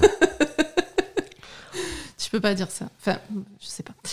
Euh, ensuite, on a un monstre qui est assez sympa, euh, qui est aussi un monstre euh, qui vit dans les affluents du fleuve Congo, le Mokole Mbembe. Vous connaissez pas celui-là hein? C'est un serpent, c'est quoi? Euh, Alors apparemment, c'est un mammifère aquatique au long cou, donc une espèce de, on va dire comparable à un plésiosaure, au monstre du Loch Ness, etc. Mais qui serait également capable de se déplacer sur Terre parce qu'il monte sur, sur les berges. Et ça, ça me fait penser. Vraiment, mon fils, il a les livres sur les dinosaures. Et tu sais, les Mm. enfants, ils ont tous une période où ils sont passionnés par les dinosaures. Oui. Et tu as des animaux où tu te dis, putain, c'est ça le monstre du Loch Ness en vrai. Tu, tu, tu ferais le lien, euh, vu comme c'est dessiné avec, euh, avec des grosses palmes et tout, au long cou. On se dit, c'est ça qui aurait pu survivre ou c'est le fantasme, il, il est là. hein. C'est ça. Ben oui, soit ça. Bon, en fait, ouais, voilà, soit ce serait un dinosaure qui aurait survécu. Là, apparemment, c'est pas un dinosaure, ça serait un mammifère aquatique, donc ça serait une évolution de quelque chose qui aurait donné un, un espèce de mammifère aquatique. euh, je, je sais pas, comme une loutre, mais différent, quoi. Ah ouais, mais on voit, on Et- voit ce que ça peut être. Et Mm. puis le fleuve, c'est c'est vrai qu'il y a des espèces dans les fleuves. euh, typiquement, la loutre, c'est assez singulier pour moi d'un fleuve. Mm. C'est pas ce qu'on attend. Et, C'est gros une loutre. hein, les, les- les- Mhm. Et c'est pas pareil, la loutre de mer, la loutre de, la loutre de rivière, c'est gros. Ouais. Et, et là, euh, du coup, bah, c'est un, un Français qui fait des recherches sur le, le, le Mokele Mbembe, qui s'appelle Michel Ballot et qui, est, qui fait des recherches et qui étudie euh, au Congo euh, depuis 2007, qui, qui essaye de trouver un petit peu ce qui se passe là-bas. Comment Mais- on le finance, ce mec-là? Qui c'est qui le finance? Euh, je pense qu'il se finance tout seul. hein. Putain, j'espère, hein, parce que je veux pas que mes impôts ils aillent. Non, non, non, il est pas. De toute façon, il n'est pas, il est pas zoologiste lui. En fait, il est, il est avocat, je crois, et il est passionné Oh par ça. Génial. Et c'est un explorateur en fait. Voilà. Là, ok. euh, sur, sur ce plan-là, sur la cryptozoologie, beaucoup, beaucoup de gens qui étudient la cryptozoologie, c'est des explorateurs comme, euh, comme à l'époque de l'exploration en fait. Tu vois, comme à l'époque de la découverte des autres continents, etc. Ils partent. Il y en a encore des explorateurs, hein, il faut pas croire. c'est hein. trop fou quoi. Il y en a encore, mais, mais, mais pas beaucoup. Et ça rejoint un petit peu ce que, ce que tu disais tout à l'heure euh, sur. euh, c'est c'est pas anodin cette date des années 50. Oui. Ah, Parce- tout à fait. Parce que le, le- le première moitié du XXe siècle, on arrive vraiment à une époque où on commence à, à se rendre compte que niveau exploration, c'est bon. Mm. On a grosso modo tout vu. Niveau science, on a OK, on a grosso modo tout compris, les grandes lignes en tout cas. Et donc là, c'est vraiment la période où, où- où les hommes, euh, allez, au niveau de la civilisation, commencent à faire la différence entre ce qui est scientifique et ce qui est euh, paranormal. Mhm. Et tu as vraiment une distinction là. Alors qu'avant, il y avait des trucs, oui, ça, c'est- on sentait qu'il y avait des explications scientifiques, mais qu'on n'avait pas compris. Oui, là. Là, euh, on- voilà, tout, tout ce qui est scientifique, on l'a compris. Maintenant, le reste, c'est forcément, euh, c'est forcément Et paranormal. puis on a envie d'interpréter par ce prisme en nous disant si ah il y a une vieille légende qui dit que là-bas il y a une vallée où le miel coule. Non, c'est pas du miel, c'est de l'or. et et ils se disaient on va retrouver l'or et on va voler ces sauvages. Et il y avait Ouais. vraiment ce truc-là de ouais eux ils ont interprété ça comme ça, mais nous on va trouver l'argent et et à ce titre, le, le film The, The Lost City of Z, ouais, Ouais. c'était pas mal ça. il est, il est vraiment chouette parce qu'on comprend l'ambiance de Ok, on n'a pas toutes les clés, mais on va y retourner tant qu'on n'a pas. Quoi que ça Mhm. coûte, on va retourner à cet endroit parce Voilà. qu'il y a quelque chose de très addictif au fait de découvrir. C'est ça. Et les explorateurs à l'époque, ils, ils y consacraient leur vie parce que quand ils partaient dans des expéditions comme Ah, ça, c'était des années. ah voilà, il y a cette zone de l'Amazonie que j'aimerais explorer. Allez, allez, j'y vais. Ciao, on se voit dans 10 ans quoi. Ouais. C'est trop ça. Mais là, c'est un, peu, c'est un peu ce qui se passe finalement, parce qu'après, des zones comme ça, euh, en Afrique, etc., c'est quand même des zones qui sont dans les forêts euh, Ouais. euh, équatoriales, hein, donc euh, c'est quand même assez... euh, bon, c'est exploré, mais pas trop non plus, quoi. Tu peux encore trouver pas mal de choses là-dedans. Et, et par exemple, il y a euh, une, euh, un, un- un- qui était un cryptide aussi au départ, une espèce de... C'est un daim, je crois, qui a été découvert... euh, qui était censé avoir disparu depuis des millions d'années aussi, qui a, qui a été, pareil, redécouvert en- au Vietnam, dans les, dans les forêts Mais- vietnamiennes. Et c'est pas consécutif au, Ah non, parce que j'allais dire, parce que là on a redécouvert des choses consécutivement au confinement. Ah bon? Le fait que dans plusieurs pays il y a eu un confinement, ça a laissé des animaux sortir qui est Ah, craintif et tout. Ouais. Et on a vu justement une forme de. En Asie, une forme de dème, et tout petit, hein, une espèce de Mhm. biche. Et c'est. En fait, tout simplement, et on peut partir du principe que si demain l'homme venait à disparaître, il y a, Ah oui. il y Ah a là, des choses ouais. qui se passeraient intéressantes et surtout des boucles d'é- d'écosystèmes qui se Mhm. recréeraient. Mhm. euh, des pucerons qui reviendraient, qui laisseraient manger des plus gros animaux et plus gros animaux, et ça referait Ah tout oui, un ça écosystème. referait autre chose, ouais, ça c'est sûr. hein. De toute façon, on est responsable de, euh, Ah, des, des- de, masse, et des donc. euh, des, des espèces, ça c'est sûr. Mm. Euh, après, donc, dernier volet de notre, notre euh, section cryptide, c'est les cryptides ailés comme le Mossman. Alors, est-ce que vous connaissez le Mossman? Je l'ai vu, je l'ai vu à la synagogue. le, mot- C'est pas le même. C'est pas le même. Donc, le Mossman, eh ben, c'est le sujet du prochain épisode de ce podcast. Donc, euh, on en parlera la prochaine fois. je peux, je, j'ai, ah putain, moss, moss comme mousse, comme Moss- la. M-O-T-H. Le- Moss Ah, moth, comme. moth, euh, ouais, ok. En papillon fait, nuit. c'est l'homme papillon en, en français. Ouais, Et, et voilà, donc c'est un humanoïde ailé. incroyable. qui- Et il y a pas mal d'humanoïdes ailés. On va faire un petit exemple qui va vous plaire, je pense, parce que ça se passe en France, Ouais. dans le Var. Ah, mais, le- mais le, le, le Var, euh, je, je mets le, le, le même filtre que l'Écosse. hein. c'est, c'est, c'est la consommation de Ricard est massive dans le Var. hein. Ben voilà, je pense que c'est c'est peut-être dû à ça, je sais pas. C'est possible. Mais en tout cas, il existe un cryptide euh, qui est apparu en 1962. Il est apparu qu'une seule fois, on l'a vu qu'une seule fois, dans le Var. Et qui est appelé. Alors, ça a été documenté par des Américains, hein, c'est pas du Mhm. tout documenté par des Français. Et ça s'appelle les Bird Beasts of Var. Donc, les bêtes oiseaux du Var. Ouais. Voilà. Donc, je raconte l'histoire. Donc, la rencontre se déroule sur une petite route de campagne dans le département du Var en novembre 1962. D'après un article publié en novembre 1968 dans la Flying Saucer Review, donc américaine, un jeune ufologiste du sud de la France nommé Lionel Trigano a recueilli le témoignage d'un homme qui a préféré rester anonyme par peur qu'on le croie fou, mais serait un homme du- d'une cinquantaine d'années propriétaire d'un garage dans l'Hérault. Donc déjà, euh, s'il est de l'Hérault, qu'est-ce qu'il fout dans le Var quoi? Montpellier, ça. C'est pas super loin, non Ouais, ouais, ça se Ouais, fait. C'est pas à côté. Hein. Bon, bref. Donc, ce soir-là, il pleut des cordes et l'homme conduit euh, prudemment avec ses phares allumés sur une petite route isolée du Var. Au détour du chemin, il voit dans la lumière de ses phares un groupe de silhouettes au milieu de la route. Alors qu'il ralentit pour les contourner, elles se séparent en deux groupes qui entourent sa voiture en poussant des cris. Tu peux faire les cris, Briac. Je, je veux pas parce que je, je sais, je sais. ça, serait, ça serait manquer de respect. Ouais, ouais, c'est l'histoire. Je sais que avec la musique et tout, c'est une histoire super flippante. Alors je veux qu'on reste dans l'ambiance. D'accord. Mais si je devais faire des cris, je ferais.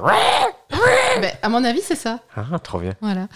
Donc sa vitre était baissée et il avance la tête par l'ouverture pour voir ce qui se passe et se rend compte qu'il a affaire à des animaux bizarres, des bêtes à tête d'oiseau, couvertes d'une sorte de plumage qui commence à se jeter sur sa voiture des deux côtés. Donc le gars se fait attaquer par ces gros oiseaux euh, humanoïdes, enfin voilà. Il remonte sa vitre terrifié, accélère pour s'éloigner rapidement et s'arrête à nouveau 150 mètres plus loin. Ouais. Donc ça, première partie de l'histoire. Là, ça va devenir encore pire. Je sais Parce pas si là- tu là, vas pouvoir te la- retenir de faire des Non, non, mais jusque-là, si on est vraiment terre à terre.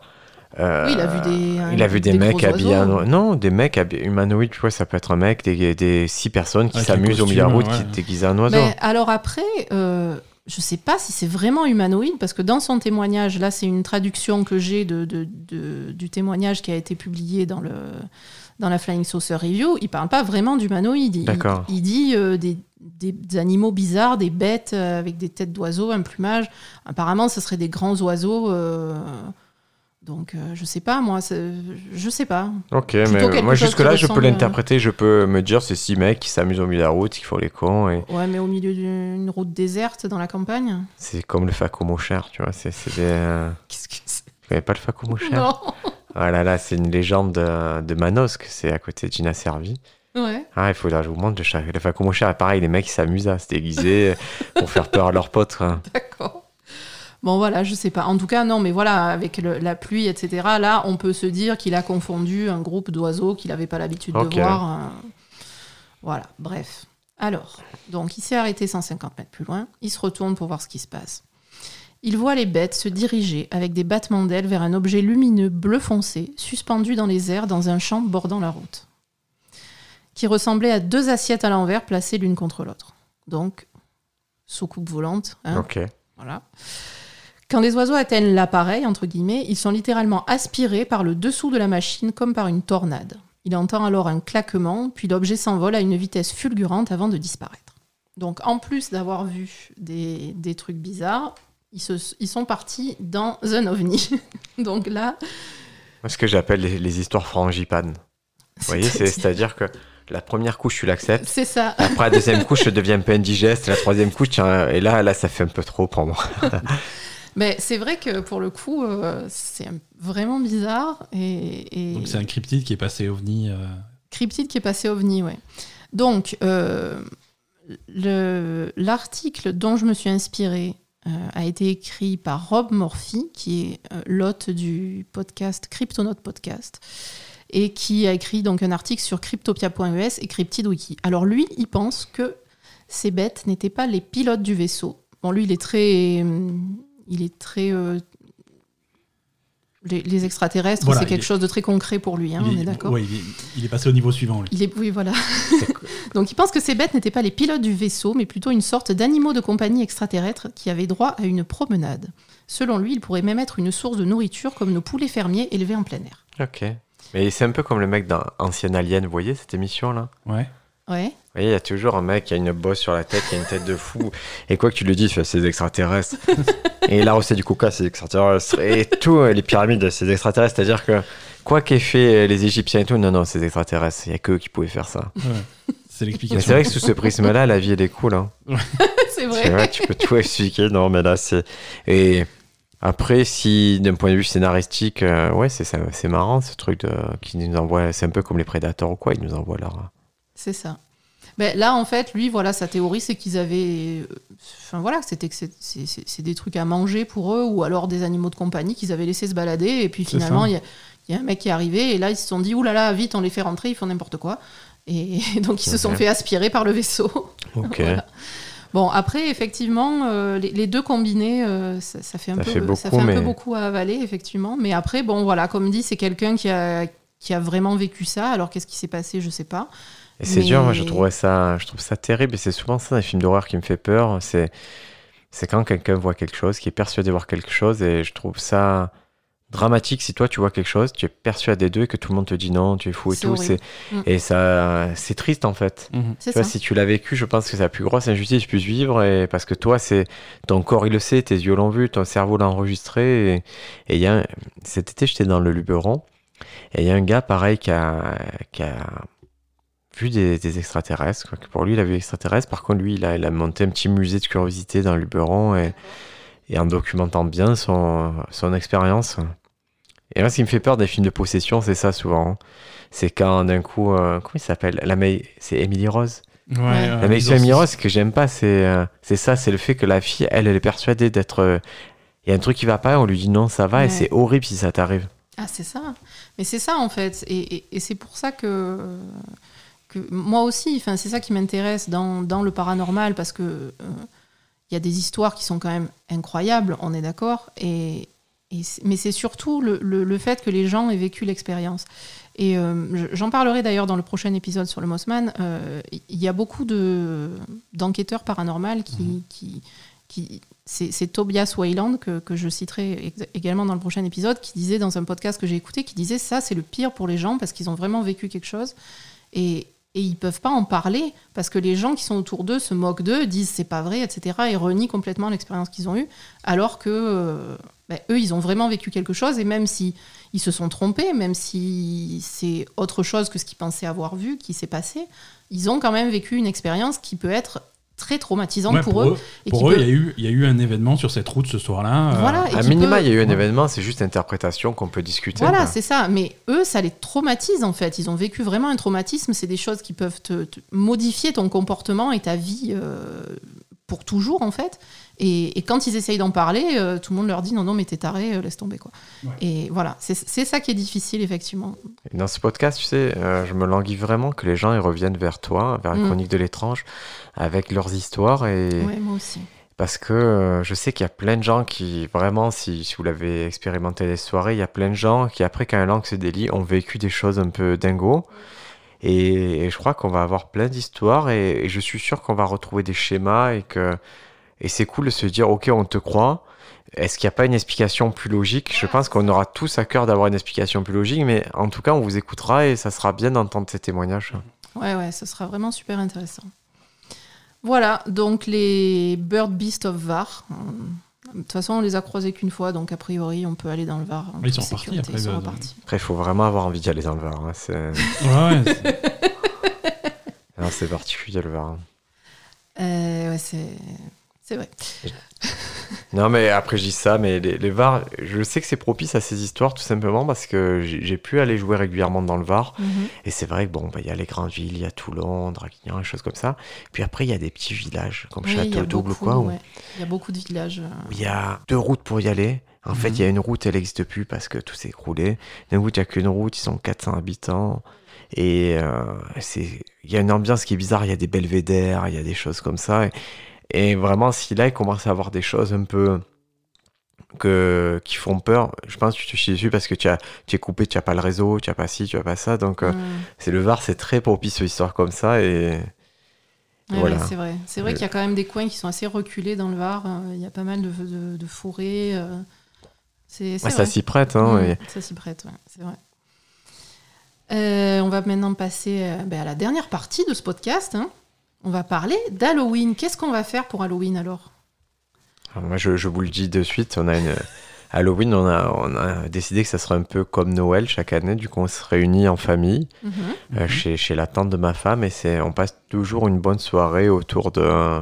Elle le fait vraiment, elle se tue à faire des, des décors, des machins, des, des roulés à la saucisse qui ressemblent à des ongles de sorcière. et, et là, typiquement, qui suit en permanence à Paris, c'est le seul jour euh, depuis euh, deux mois où je serai à Marseille euh, un samedi pour fêter Halloween. C'est bien. Ouais, on a vraiment fait une tradition familiale. Quoi. Ouais, Ouais, et puis c'est comme toute tradition, en fait, c'est tu t'aperçois que ce qui est important, c'est qu'on soit en famille, qu'on se réunisse. C'est c'est moi, voilà, j'ai j'ai bloqué la date et il est hors de question que je, je, je loupe ça. Bah, c'est super, non, c'est bien. Et puis en plus, euh, bah, Halloween, c'est aussi, il y a quand même une grosse partie pour les enfants. hein. Même si nous, on aime bien les trucs qui font un peu peur. mais il y a quand même une grosse partie. Les- ouais, toi, ton fils, il va aller, il va aller euh, taper aux portes ou pas pour réclamer des non, a- non, non, bah, ça se fait pas dans, dans mon quartier. Je pense que ça se fait dans des trucs un peu plus résidentiels, un peu Ouais. plus. euh. Mhm. Mais non, par contre, il, il va clairement se déguiser. Il est parti sur. euh, il va être un Dracula. Il va être un vampire cette année. Et mais je crois que le fait qu'on joue à un jeu vidéo qui s'appelle Hades en ce moment, c'est en train de le faire un peu shifter vers. un- Hmm, c'est pas mal d'être un monstre des enfers. On- Il adore Cerber, voilà, il a, il a ses côtés, il aime bien Cerber. Ouais. Mais C'est- pas le costume le plus simple, hein, le chien. Ouais, le chien trois têtes, c'est pas mais écoute, il a été, il a été fantôme, ça lui a beaucoup plu d'être fantôme. Il a déjà été vampire, je pense, une fois ou deux. Et, et c'est drôle de voir comment lui, par son prise d'enfant, il perçoit ces trucs-là. Et, et sachant que moi, je suis quelqu'un de très graphique, c'est-à-dire, je vais pas lui mentir sur ce qu'est un vampire et, et sur les ghouls et tout. J'aime bien lui raconter des histoires qui font peur.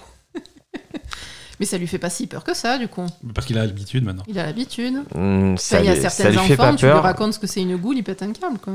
En fait, ça lui fait pas peur euh, parce qu'il a toujours un truc qui est très rationnel, mais mais tu peux pas savoir ce qui fait peur chez un enfant. En fait, il y a Mhm. toujours un moment où il va avoir peur d'un truc anodin. Ouais. Par exemple, j'avais ce j'avais ce côté bon bah tu regardes des dessins animés, je vais te montrer un dessin animé qui est mon dessin animé préféré, tu vas voir le voyage de Chihiro. Mm. Et moi, j'avais dans mon souvenir un grand film, un film vraiment trop cool et tout. Et lui, il a vu le, plus, le pire film d'horreur de toute sa vie. Eh oui. Il a rejeté en bloc ce monde-là et ça lui faisait peur.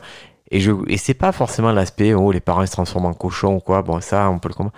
C'est juste que la bizarrerie était trop, trop dure pour lui, c'est, ça allait pas. Il y a vraiment quelque chose qui lui a, qui a fait du mal dans ce film.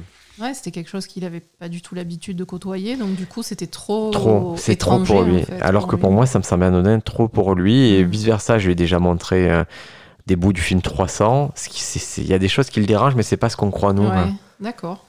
On peut pas. Donc euh, vraiment, la peur chez le petit, c'est c'est des petits trucs, c'est des paliers que tu passes et que tu te dis, Mhm. ok. Typiquement dans Toy Story 4, Ouais. euh, il était terrifié par des, des poupées qui s'appellent les Benson. Mhm. Et ce sont des poupées qui sont des poupées de ventriloque avec. euh, Ouais, c'est horrible. eh ben là, il y en a trois et je. Et vraiment, ce truc-là, c'est- c'est c'est viscéral pour lui, il les déteste. hein. Ouais, ouais, c'est clair. Euh, alors, nous, on fait quoi, Ben, pour Halloween? On joue à un jeu vidéo d'horreur. C'est ça. On va jouer à Little Hope pour Halloween. Ah, j'ai pas entendu parler de ça. C'est hum, C'est le ceux qui avaient fait Until Dawn. T'avais fait Until Dawn, ça t'avait plu. Je me suis régalé. Ouais, Ouais. bah, c'est le, le nouveau jeu de ces, ces- ces gens-là sur le même format avec plusieurs personnages. Comment qui- s'appelle le studio déjà? Euh, Supermassive. Supermassive? Ouais, Supermassive Games qui, qui fait ça. Et ils, ils- ils ont vraiment fait ce. Parti sur ce format d'anthologie en fait, où Ouais. tous- tous les ans, ou grosso modo tous les ans, ils vont sortir un- un- une, une histoire d'horreur. Parce que l'année dernière, ils avaient sorti un truc court. que j'avais loupé. Je, je devais le faire avec vous et j'avais pas pu être là pour la soirée. Et ça avait l'air quand même cool. Ouais, ouais. C'était bien, mais c'était un peu moins bien qu'Until Down. Et- mais c'était bien aussi, ouais, voilà. Et, et du coup, là, le prochain, c'est Little Hop. Donc, euh, on va voir ce que ça donne. Nous, on fait ça pour Halloween. Vous faites que tous les deux ou c'est un truc à plusieurs Non, pareil, c'est à plusieurs. Ah, c'est, euh, donc, euh, on, va, on va essayer de faire venir On va être suffisamment à de, 5. de- de on va joueurs, essayer d'être à 5. On va voir. euh, On va trouver des cobayes. ouais. Ben, on va voir au niveau des restrictions du Covid, etc. Je sais pas. c'est- compliqué de se rassembler à plusieurs en ce moment. Ouais. Mais euh, ouais, ouais, non, c'est des jeux qui sont plutôt, plutôt bien faits, qui font, qui font un petit peu peur. Et après, c'est il y a, il y a- il y a plein de jeux vidéo d'horreur, il y a plein de films d'horreur. Si tu aimes bien te faire peur et que tu aimes bien profiter d'Halloween pour, un- je, je- je sais que que Asa c'est c'est un peu son truc. Au niveau gastronomie, vous partez sur quoi? Ah, ça c'est pas décidé. On n'a Ah, pas, on on a- pas. on n'a a- pas de menu d'Halloween. Non, je sais qu'on a un. Tu sais, un truc pour faire des gâteaux en forme de euh, citrouille, ouais. sorcière, machin. Un moule Ouais. Un des- moule, ouais, voilà. Donc ça, on va peut-être faire des gâteaux euh, spéciaux Halloween euh, avec les moules Halloween. Mais bon, à part ça, on n'a pas trop. Et vous pas trop partez sur quelque chose d'américain ou pas du tout euh? Non, c'est pas, pas prévu. On n'a pas, pas réfléchi. Dans les films, quand ils font. euh, Comment ça s'appelle sais l'événement où il est. Thanksgiving. Thanksgiving. Thanksgiving, ouais. Ouais. C'est fou la bouffe qu'ils font et ça, moi ça me donne toujours envie ces, ces gros pains, ce truc de viande, le pain au maïs, le cornbread, des choses. euh, Mais ça, c'est Ouais. c'est Hello, euh, Thanksgiving, c'est aussi euh, traditionnellement la période des récoltes. Donc euh, c'est vraiment c'est Ouais, c'est en fonction c'est de. la c'est la dinde parce que c'est la dinde que tu euh, que que as récupéré et c'est vraiment c'est le festin. Ouais. il y, a ce côté festin qui est qui est plus fort aux États-Unis, qui est, qui est plus fort que Noël finalement. hein, le, Ouais, ça Ah a oui, l'air. oui, clairement, ouais. Alors que Ah nous, oui, Noël, Thanksgiving, c'est. vraiment le, le- le moment de se retrouver en famille euh, plus que Noël. Plus que Noël. Mm, mm. Alors que nous, le, typiquement, où c'est très riche, c'est Noël, puisqu'on a les, les multiples desserts, les choses comme ça. Bah, après, c'est les, ouais. 13 desserts, c'est le sud. Hein. Ah, c'est chez nous ça Ouais, ah c'est- oui, c'est- c'est C'est sud de la France. Ouais, C'est- c'est provençal. C'est. Mais c'est vrai que quelle que soit la région, euh, pour les oui, fêtes de c'est fin d'année, l'opulence pour Noël, c'est- c'est l'opulence. T'as les foie gras, les machins, ce, Mm. ce- ce genre de. Vous mangez encore foie gras? Ah oui. Euh, bah après, moi, j'aime bien. Bon, après, évidemment, il y a le côté euh, éthique. Ouais, c'est problématique. hein. Donc, euh, ouais, le foie gras, c'est c'est un problème pour les oies, les pauvres. Donc, euh, ouais, je, je sais pas. Ouais, tu m'as perturbé maintenant. Je, je vais Ouais, y ouais, penser ouais, quand réfléchis un peu à cette affaire. Réfléchis un petit peu à cette Mais non, mais en plus, tu le sais que ça me touche ce genre de truc. Donc, Justement, euh, il faut, faut être en accord avec euh, ton, ton way of life. Est-ce que c'est, c'est vrai. est-ce que tu serais pas plus, euh, est-ce que c'est pas plus cool d'avoir un pâté qui est normal que, Mm, que le foie gras? Et j'avoue, c'est délicieux, mais il y a quelque chose qui va pas dans, ça- ce truc-là. C'est vrai, c'est vrai. Enfin, écoute, on en reparlera pour Noël. Euh, alors, donc un autre jeu qui sort, euh, je sais pas s'il est déjà sorti, Ben, ou s'il va sortir dans quelques jours, c'est Remothered. C'est sorti. C'est sorti déjà. Donc ça, c'est un jeu d'horreur aussi qui est disponible pour Halloween. On ne sait Mhm. pas ce que ça donne parce qu'on l'a pas encore testé. C'est RE, deux points, et plus loin Mother. c'est En un seul mot. Ah, c'est un seul mot Ouais. Remothered. Ah, je croyais que c'était, tu sais, il y a une série de jeux Ouais, vidéo qui s'appelle RE. Non, non, d'accord. Oui, Mother. Et c'est quoi le sujet? Euh, je sais pas. Je sais que c'est ambiance d'horreur, mais je crois, je crois que c'est fait par un. Mais il y en avait, il y en a, il y en a déjà eu des jeux Remothered. Ouais, voilà. Celui-là, il est sous-titré euh, Broken Porcelain. Et, hum, et- et je crois que c'est inspiré du travail d'un- d'un d'un artiste italien qui participe à la, à la réalisation ouais. du jeu. ouais. D'accord. Mais c'est l'ambiance, l'ambiance a l'air, a l'air- a l'air très sympa. Il y a un jeu, Insomnia, tu avais fait ce jeu-là? Toi, je me Euh. souvenir que tu avais testé ce jeu qui était. Moi, j'avais trouvé ça assez, assez dérangeant comme jeu. Ouais, et c'est Ouais. marrant que tu en parles parce qu'il y, y a un remake de, de Insomnia qui sort dans les. Non, Amnesia. Amnesia. pardon. Amnesia, c'est un autre jeu. Amnesia, c'est un jeu des années 90, Amnesia. Non, non, non, je crois que tu confonds. Je confonds avec quoi? Bon, euh, bref, il y a un Phantasmagoria. Excusez-moi, je confonds avec un vieux Phantasmagoria, jeu qui s'appelait absolument. Phantasmagoria des années 90 et qui Ouais. était vraiment euh, un pas en avant dans l'horreur et le jeu vidéo.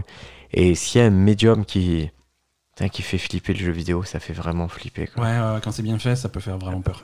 Vous m'aviez prêté un jeu, c'était. euh, Silent Hill? Resident Evil. Ouais, le, Ouais, Resident le Evil. Resident Evil, ouais. Et j'ai voulu le, 7, faire, j'ai voulu le faire avec le casque de réalité virtuelle.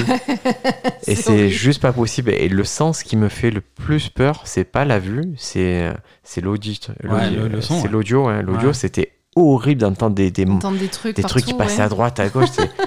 Putain, ce sens-là, pourtant tu sais que c'est pas réel, mais ça fait flipper. Quoi. Ah ouais, Bah, c'est clair. Franchement, moi, sur des, sur des jeux vidéo qui font un petit peu peur- quand j'étais plus jeune et que j'essayais de faire des jeux vidéo qui faisaient peur et si, si jamais c'était un petit peu trop pour moi, je coupais le son. Et Ouais, instantanément, c'est bête. hein. Ah, instant- instantanément, c'est pas c'était- pareil, ouais. ça passait tout seul. Quoi. Ah, le son, c'est c'est vraiment ça qui fait flipper, quoi. hein, ça, Ouais. c'est sûr. hein. Et dans les films d'horreur, vraiment, l'expérience du son, elle est, Mm. elle est importante. Ouais. C'est ça que je, C'est primordial. Ouais. j'ai du mal avec les gens qui regardent sur le téléphone, avec juste les sous-titres, pas de trucs. Je trouve que tu Non, te il faut- prives de. Il faut avoir les conditions. Ouais. Alors, qu'est-ce qu'on a? Ben Justement, on parle de télé. Qu'est-ce qu'on a à la télé euh, en, en programme pour Halloween? Donc là, bah, je vais commencer, hein, parce que vous n'avez pas l'air chaud. Euh, nous, on est en train de regarder The Hunting of Bly Manor. Sur Ouais. Netflix. Ouais, ouais. Euh, donc la, la, bon, la- la suite de The Hunting of Hill House, qui n'est pas vraiment la suite, qui est un truc, une histoire indépendante. hein, et voilà. C'était brillant. Là où C'était génial. brillant. Hill House, c'était génial. Bly Manor, ça a l'air très bien. On, on- On est qu'au début. hein. on en est qu'au début. J'ai lu les critiques parce que ça m'intéresse. Ils disent que, que c'est encore un tour de force où, où l'humain est au centre du truc. C'est Mm. Il y a l'horreur, il y a tout ça, mais c'est quelque chose de très humain. Et je crois Mm. que c'est la force de, de cette C'est ça. anthologie-là. C'est ça. Et alors après, il y a quelque chose qui est une série qui s'appelle To the Lake, qui est une série russe qui est recommandée par Stephen King sur Twitter. Et je sais pas ce que ça donne, mais Stephen King a dit que c'était trop bien. Donc, Parfois, il s'enflamme un peu vite, Stephen King. je sais pas. Ouais, il est- moi aussi, je, je trouve que des fois, après, c'est. Je vois qu'il le fait sans, sans malice et tout, que c'est Ouais. Ah non, vraiment. c'est euh, quelque chose qui lui a vraiment plu. euh, C'est un mec qui aime communiquer avec sa communauté Ouais, et voilà, tant mieux si. Moi, il m'a fait découvrir des trucs aussi, Mhm. j'avoue, mais bon. Voilà, donc je sais pas. Et ensuite, alors ça par contre, énorme recommandation pour ceux qui n'ont jamais vu. euh, toutes les saisons d'X-Files sont disponibles sur Prime Video depuis la première. Et également les deux nouvelles dernières qui ont été réalisées il n'y a pas longtemps. Donc voilà, les 11 saisons d'X-Files sont disponibles sur Prime Video. Donc Ça vieillit, hein, ça, bi- ça, ça vieillit. Ah, on les a, rega- on les a Ah, revus ouais. récemment. euh, Bah, c'est classique. Bah, en fait, pour les gens qui s'intéressent au paranormal, franchement, c'est C'est le- c'est au niveau de la rythmique que je trouve ça vieillit. Ça Là- pue, c'est c'est lent, c'est très lent. le rythme est, est très très lent. Et, et moi, ce qui m'avait choqué quand on avait revu X-Files, c'est que euh, c'est c'est des, c'est des trucs qui se passent dans les années 90. Ah oui, euh, non, ils ont les, Et tu as. hum, les mauvais portables. hein, Voilà, mais tu as tellement de choses qui. qui pourraient être réglés facilement Pourtant, maintenant. c'est pas vieux, tu vois. C'est ça- c'est une série moderne, mais quand tu la regardes, le scénario se casse la gueule à un épisode sur deux parce que avec les technologies d'aujourd'hui, ça n'a plus aucun sens, tu vois. Ouais, mais c'est c'est pour Tu ça que vous verrez prends- que souvent dans les films d'horreur, on, on y... aujourd'hui, le poste film d'horreur, c'est les téléphones ne marchent pas. Oui, Ouais, voilà. vous êtes isolé parce que si ça. Je tu- laisse ça, et même les, les, les- vous- Pourquoi il y a beaucoup de trucs qui se passent Hop, on vous met les années 80, on vous met les années. Parce qu'il faut aussi, tu enlèves toute ta technologie, les choses marchent. Si tu mets la technologie, ben, forcément, il y a 10 caméras de surveillance qui ont filmé que c'était pas possible et que si, que ça. Ouais, tout le monde a une caméra embarquée sur son Ouais, téléphone. ça, ça machin. marche plus, ça se casse la gueule. Je fais, ah, je suis perdu dans le truc, mais je sors mon portable. Allô, je suis perdu, viens me chercher. Bah, tu es où? Bah attends, j'ai le GPS. Oui, voilà, ouais. non, tu vois, c'est. Mais après, il faut savoir quand même que, par exemple, en Amérique, il y a beaucoup d'endroits qui sont complètement euh, coupés comme ça de, de communication. Ouais. hein. Parce que dans des grands pays. Alors, nous, en, France, je ne sais pas si c'est. S'il y a des gens qui connaissent des endroits comme ça, Il y a des, je- y a des zones blanches. il y a des zones blanches, mais, mais franchement, en Amérique c'est et au Canada et dans les grands des pays avec des grands espaces comme ça, c'est c'est assez souvent quoi. Donc euh, Ouais, surtout quand on voit la place centrale que ça a pris dans nos vies, cette technologie. Mhm. effectivement. C'est, euh, on a vu cette conversation qui était marrante, c'était vous étiez allé en Écosse avant moi. Ouais. Et, euh, et quand j'arrive en Écosse, euh, en fait, il y avait à l'époque où ça existait encore, euh, le GPS était super cher si je devais le, Mm. le louer et ça coûtait moins cher de l'acheter au Costco à côté de le mettre. Et Ben m'avait dit non mais pourquoi tu veux un GPS Tu prends une carte et tu vas très bien t'en sortir. Et c'est vrai que a l'Écosse, ça se fait avec une carte et ça se fait trop bien. Et on a perdu ce côté-là et, et ça a remplacé, Ça a ça a, tout charme. remplacé en fait. Ça. Mm. ouais, ça a du charme, c'est cool et se perdre. Moi, je s'ennuyer, c'est en fait, c'est un charme de s'ennuyer. Moi, je vois des fois, ça m'arrive de trop solliciter le téléphone, de plus avoir de batterie. et de me dire qu'est-ce que je vais faire dans le métro et tout. Et c'est ouf d'être aussi devenu aussi dépendant de ça, de Mm. l'entertainment en permanence, d'un écran, de, d'avoir une information. Et que pourtant, il y a des choses, des positions. Tu prends euh, un magazine gratuit euh, dans le métro, c'est vraiment prévu pour lire ça et ça te repose et c'est, bien en fait. Et donc, oui, dans, dans les films, tu es obligé d'enlever l'aspect technologique, sinon ils tiennent, vrai. plus, ils tiennent plus du tout. Quoi.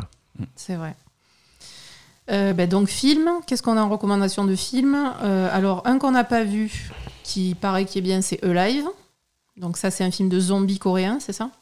Ouais, ça c'est récent sur tu, C'est tu l'as récent pas sur vu, Je l'ai Netflix. pas encore vu, Tu l'as pas vu Mais après, euh, zombies coréens, ça fait bon ménage. Ils sont vraiment très très Ils sont, forts. bah, ils étaient, fo- c'était quoi? C'était le dernier train pour Busan qui était super ouais. bien. Et il y a sa suite Peninsula qui va sortir. D'accord. Ouais, non, ils sont, ils sont forts, les Coréens, pour ça. Et hum, alors, grosse recommandation aussi, mais qui est un film un petit peu vieux, c'est Conjuring. Si vous l'avez pas encore vu, il est disponible sur Netflix, le 1 et le 2. Euh, ça, c'est un super film d'horreur, Conjuring. Le dossier Warren Dossier Warren, ouais. Il y, en a, il y en a une, il y en a pléthore, non, de Conjuring Ouais, ils ont Non, il y en a deux. Il y en a deux Il y a un et deux. Un et deux. Et... Après, il y a des spin-offs, c'est ça ouais, les spin-offs. Annabelle. Annabelle, ça se passe dans le même univers. Annabelle, ça se passe dans le même univers, mais c'est. C'est moins bien, ça t'avait pas plu. Non, ça m'a pas plu, Annabelle. Parce que Conjuring, Et- c'est un mec qui s'appelle James Wan qui a dû faire ça. Et c'est un gars qui est vraiment très très doué pour. Et, et je crois, ce- ces gens, les dossiers Warren, c'est parce que c'est un couple qui s'appelle le couple Warren. Oui, Ouais, c'est une histoire. Mais c'est des gens qui existent. Oui, Oui, oui, oui, c'est sont des enquêteurs, bien sûr, Ouais. bien sûr, bien sûr. Non, non, c'est des, enquêteurs euh, paranormaux, hein, et c'est euh, le couple Warren. hein. et donc, ça se base sur leur travail, et, et effectivement, c'est eux qui avaient euh, dé- découvert et récupéré euh, la poupée Annabelle. Dans leur... Eux aussi, ils ont une espèce de, de musée. Ouais, mais Mais là, c'est plutôt pour, euh, pour, les, pour les isoler. pour les isoler, oui, voilà. Tu peux pas pas aller le visiter, celui-là. Et dans, ce, dans cet endroit-là, ils avaient euh, la poupée Annabelle. Vous savez qu'en en France et tout, à Marseille, il y a, il y a des exorcistes officiels. C'est vrai? Ouais. Et c'est, c'est... Et ils ont eu une pénurie un moment, mais la, la vocation, c'est vraiment... C'est redéveloppé, ils ont recherché parce que c'est des formations du Vatican. Mhm. Et c'est... Et vraiment, leur premier réflexe, c'est... Qu'est-ce qu'il y a de raisonnable dans cette histoire? Et euh, donc, c'est pas des farfelus, c'est vraiment Mhm. des gens qui ont une formation pour essayer de- d'avoir l'explication rationnelle, euh, scientifique, et après, ben, qui laissent quand même... euh, le doute et la place à la psychologie, à la religion, et des choses comme ça. Mais les- si, si, parmi les auditeurs, il y a des gens qui ont déjà eu affaire à un exorciste officiel. Mhm. Ça serait vraiment un retour d'expérience que j'aimerais écouter. ouais. Quoi. Ah oui, oui, ça vraiment, ça serait intéressant parce sais- que c'est quelque chose que Mhm. Qu'on n'a pas l'habitude de. En plus, nous, on n'est pas religieux, donc euh, c'est vrai que. Non, mais c'est quelque chose qui est pris très au sérieux par le Vatican. Et je sais que pendant une période, euh, ils avaient arrêté les formations d'exorcisme Ouais. parce que, voilà, ils ont beau être croyants, au bout d'un moment, ils se sont dit, bon, il- on va quand même être raisonnable. Des, des vrais exorcismes, c'est pas quelque chose de. Ah, c'est pas Et- tous les jours, hein, c'est sûr. Et en arrêtant, de, s- en arrêtant ces formations, ils ont vraiment créé un besoin, un manque, et ils se Mm. sont rendus compte que non, si on n'a pas d'exorciste, on, on a des situations où on est embêté, on sait pas quoi faire. Si, si typiquement où il y a quelque chose, on peut contacter l'église, l'archevêché et tout, et, et ils vont nous réorienter vers des gens compétents pour. euh, Ouais, pour Mhm. venir analyser la situation, Ouais. quoi, voir s'il y a vraiment quelque chose. Mm. C'est ça. Ouais, ouais. Euh, D'ailleurs, euh, recommandation, la série L'Exorciste euh, sur Prime Video. Ouais, C'était était bien. vachement bien, ça. bah tu ouais, l'as vu, ça euh, J'ai pas vu, mais je savais que tout le monde a été sceptique et que tout le monde s'est laissé faire par le Exactement. truc et était pris. C'était très très bien. Et c'était assez brillant. ouais, Mm. C'est brillant, c'est bien réalisé, c'est super malin sur, euh, sur les liens avec le film. euh, c'est Ouais, ouais. Non, c'est vraiment bien. c'est bien. Ok, Ben voilà, on a fini pour aujourd'hui. on a fait le tour. Oui. Comment on peut soutenir ce podcast? Parce que moi, j'ai cette question-là, je me demande depuis le début, qu'est-ce qu'on fait? Parce que je vois que le travail abattu, il est monstrueux. C'est quoi le minimum à faire? Alors, le minimum, c'est de vous abonner sur les réseaux sociaux Facebook. Twitter, Instagram, at Étrange. Et, et surtout d'essayer de participer à- au témoignage, à, à me donner des histoires au fur et à mesure de, de vous ou des gens qui sont autour de vous, des choses que vous avez entendues, que, vous- que- de votre famille, etc. Euh, notamment, et ça c'est vachement intéressant, des gens qui vont être euh, du- d'une autre culture que la nôtre, c'est-à-dire des, gens d'Afrique ou d'Amérique, où je sais qu'on a quelques auditeurs qui sont pas français, donc, euh, ou qui ont des origines autres que celles de la France ou de l'Europe. Donc ça, ça peut être vraiment intéressant d'avoir des histoires d'autres pays et de- de choses qui viennent d'ailleurs dans le monde. Ça, c'est super intéressant. Et aussi euh, de choses qui viennent d'ailleurs des régions de France, parce que ça Mhm. aussi, les, les, on a vraiment une, une disparité dans les régions françaises euh, sur les, les croyances, etc. Ça va être très différent ce qu'on a dans le nord et dans le sud, donc ça, c'est intéressant aussi. Mais Dans le prochain épisode, je, je te parlerai du, du Mujadel. C'est un, non, c'est un, c'est un peu c'est un lutin qui est, qui est en, en Italie Ouais. et que et que ma grand-mère euh, vraiment ça c'était pour elle c'était c'était tangible quoi le Mujadel. Mhm. Et tu as tiré là la malédiction de ce, de ce petit personnage euh, méchant là.